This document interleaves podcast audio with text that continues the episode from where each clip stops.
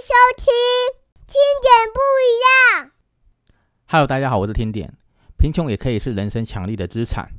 贫穷是个很广泛的概念，没有绝对的定义。无论是真穷还是假穷，听点认为呢，就算是穷，也要穷得有骨气，不能因为贫穷而失去了企图心，更不能因为贫穷而丧失了意志力。今天想用自身的故事跟大家探讨一下关于贫穷这件事情。无论你的出身高低，无论你从事什么行业，如何提高自己在职场上的业务力？业务力就是竞争力。如何利用陌生开发来锻炼自己的骨气和勇气？如何将人分成三大类型，并提高成交的几率呢？一般对于贫穷的解释哦，可能在于生活情况的困难或者资源的短缺。但贫穷可能不限于金钱上的不足而已。毕竟每个人的满足与否是很难去界定的。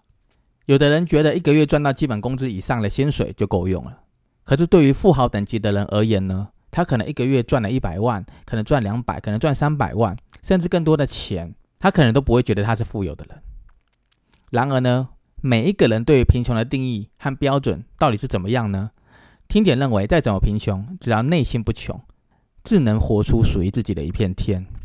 还记得年轻的时候，有一次无意间在杂志上读到了一段文章，里面是这样写的：根据统计，台湾目前年薪两百万以上的职场工作者。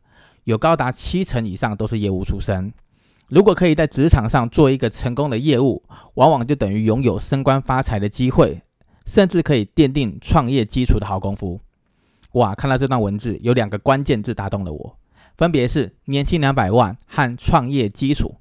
因为这可以让一个平凡、贫穷、没有人脉、没有背景、没有帅气的脸庞、没有一百八十公分的身高、没有高人一等的学历。就跟路边经历风雨却不会有人关注的那种路边的小石头，如此不起眼的我，决定开始挑战起业务工作。这也是改变我人生的重要的起始点。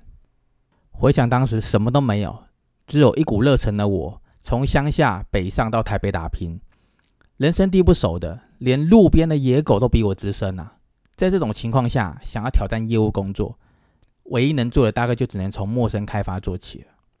每天不在公司的时间，就是去大街上拿着名片或传单，在路边逢人就问，看到人就问，说：“大姐，可以耽误你三分钟的时间吗？”然后他就会冷眼看了我一眼，说：“我不是大姐。”然后就离开了。或是看到有一些中年男子，我就会问说：“大哥，大哥，可以给我一个机会吗？”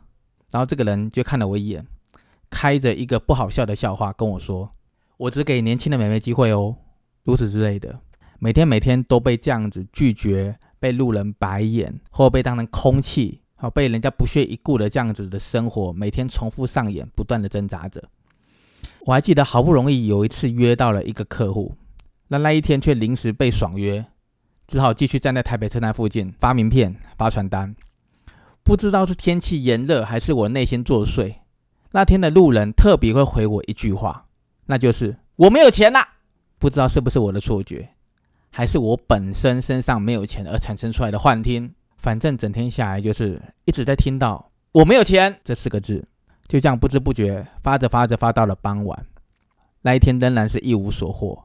一整天下来呢，外表流着汗水，可是内心却滴着泪水，累到内裤都湿了，却半个客户都没有。就在自己很累啊、很疲惫的准备走回公司的途中。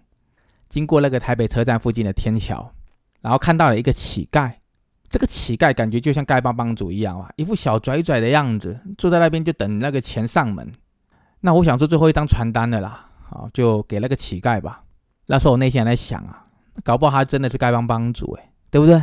我就走向那个乞丐，跟他说：“大哥，这个传单给您参考一下。”他眼睛都没有看我一眼哦，直接回我：“你走开，我没钱。”可能一整天下来，我已经被那个“我没有钱”这四个字撞击太多次了，也可能是那个瞄到这个丐帮帮主他碗里有好几百块的钱，当时真的是有一股那种莫名其妙的情绪哦冲上脑门，我很激动的回他一句话，我就说：“你说你没有钱，我跟你说，你碗里的钱比我身上的全部财产都还要多。”讲完这句话我就跑了，一边跑一边流泪，我还问自己：为什么我可以穷成这样子？为什么上天要这样对我？我明明是这么的努力，就这样子走着跑着，眼看快要到公司了。我在公司门口收起泪水，鼓起勇气，走进公司，直接走进主管办公室，我直接开口跟主管借了五千块当下个月的生活费。主管被我这个举动惊吓了一跳，想说这个新人看起来快阵亡了，居然就这样跑进来办公室借钱。可能主管也被我不知道是哪来的勇气吓到了吧，也可能主管想说这个业务工作不好真人吧。就这样子顿了几秒之后，很直接劈头就问了我一句话：五千块在台北市生活够吗？我红了眼眶，点了点头，我说可以，伸手接下主管掏出来的五千块。然后转头就去旁边的便利商店买了二十包科学面，又回到公司，一包科学面就是我的一餐。我当时心里这么打算着，其他同事看到我这样子的举动也都傻眼了。那傻眼有可能是他觉得你吃科学面营养够吗？那也有可能是被这样的骨气啊意志力给感染了。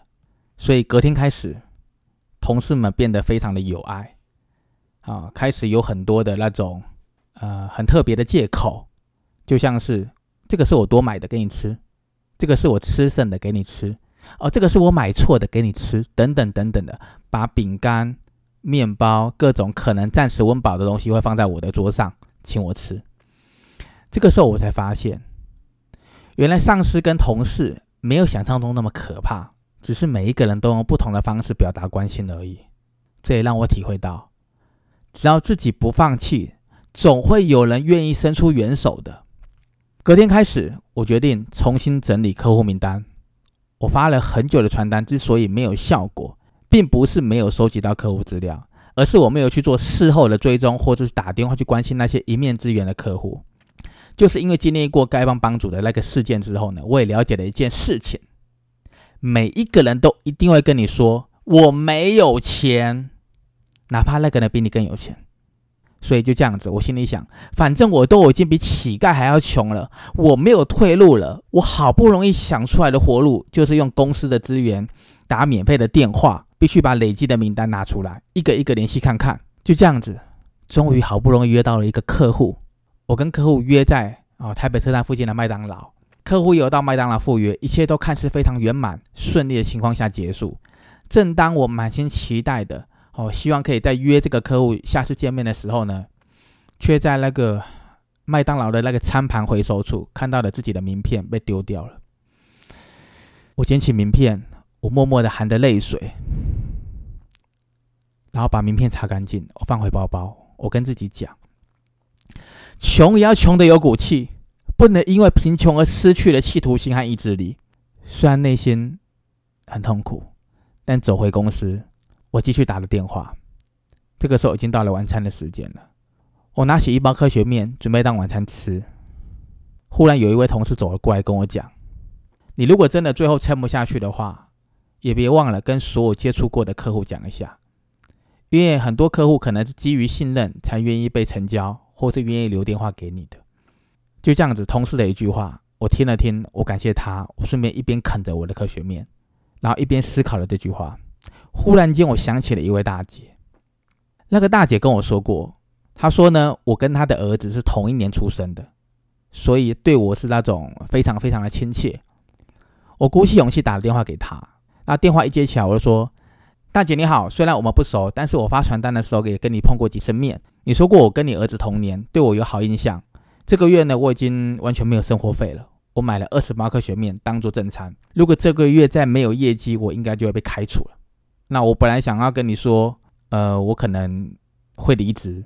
讲到这里，没想到电话那头的大姐居然说：“其实上次你传单介绍那个东西，我回家想了想，我觉得还不错啊，只是一直在等你打给我嘛。后来你没有打电话来，我就算了。哎，刚好你现在又联系上我了，不然这样吧，我买一套吧。”哇，听到这里，我也顾不得嘴上还没吃完的科学面呢，我立刻跟大姐约好一个地点，挂上电话，我准备想要把产品送去给她。天哪！后来我终于成交了。在客户手上收到那个钱的瞬间，我心中呐喊着，仿佛跟中乐透一样的开心。那不只是一笔钱而已，还是继续鼓励我坚持下去的一个支柱和动力啊！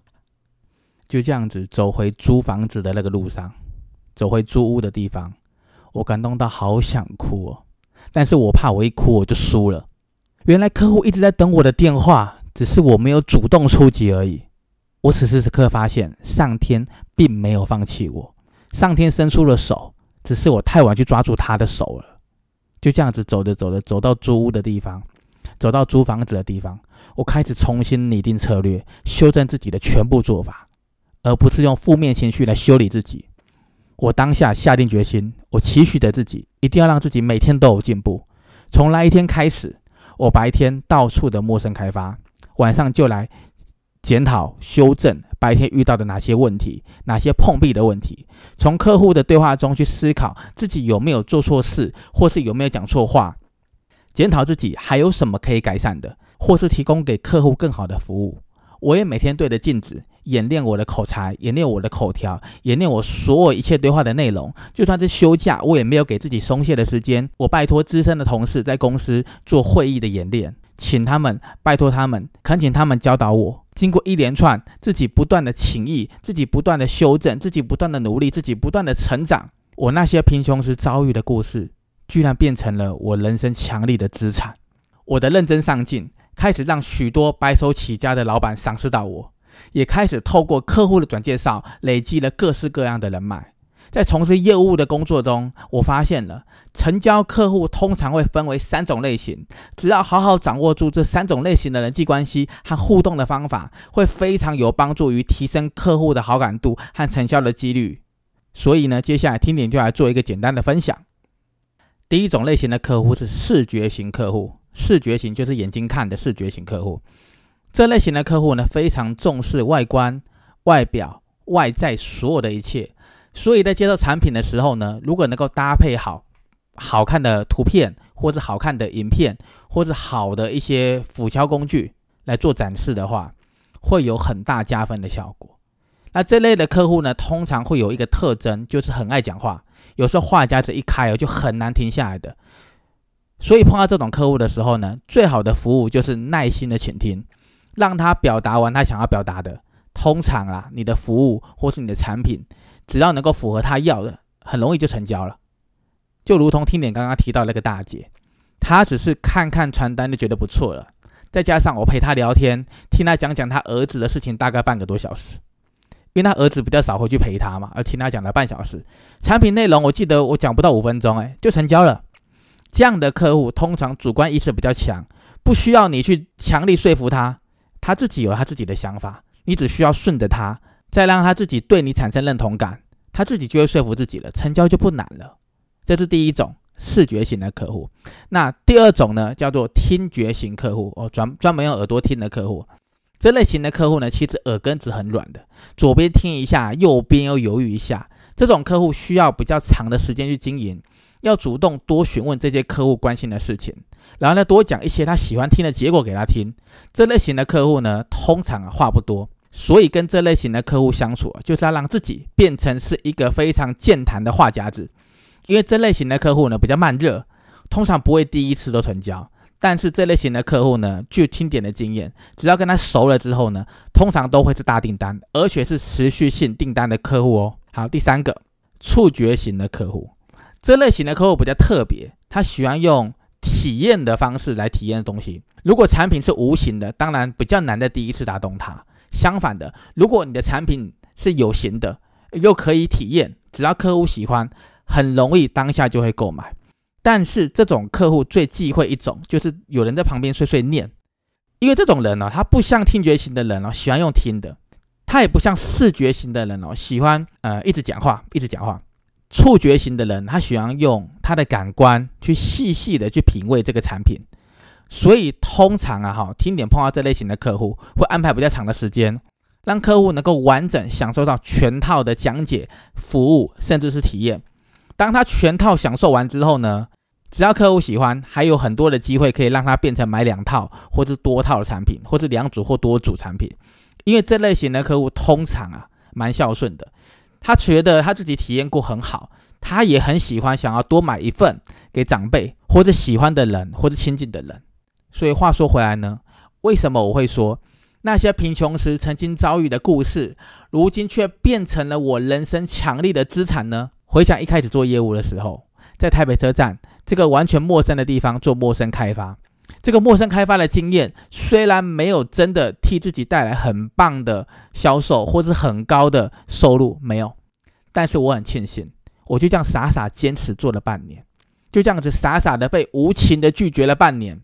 这也训练了我对所有的人在还没有交谈之前的一个应对进退的能力，以及分辨别人那种极细微差距的那种敏锐度。最重要的是什么？最重要的是让我养成了极强的忍耐力和耐受挫折的能力。法政之父埃德蒙·罗卡曾经说过：“凡走过，必留下痕迹。”同样的道理，凡努力过，必有收获。就算曾经贫穷，就算曾经被人家不屑一顾，只要坚持不放弃，总会有出头的一天。而自己人生的资产，也是从这一点一滴中慢慢累积起来的，壮大起来的。我们不怕穷，只怕自己没有脱离贫穷的本事。我们不怕被别人看穷，只怕自己先看清了自己。我们不怕出身低，因为从低处一路往上爬的那种风景，是那些从一开始就位在高处的人所欣赏不到的。所以呢，当你苦尽甘来之后呢，你一定会感谢曾经努力不懈的自己，你也会感谢曾经傻傻的坚持、傻傻的相信、傻傻的不放弃、傻傻的那股拼劲，才能够成就。独一又无二又精彩的你，今天就聊到这里喽，我们明天见。谢谢收听，听点不一样。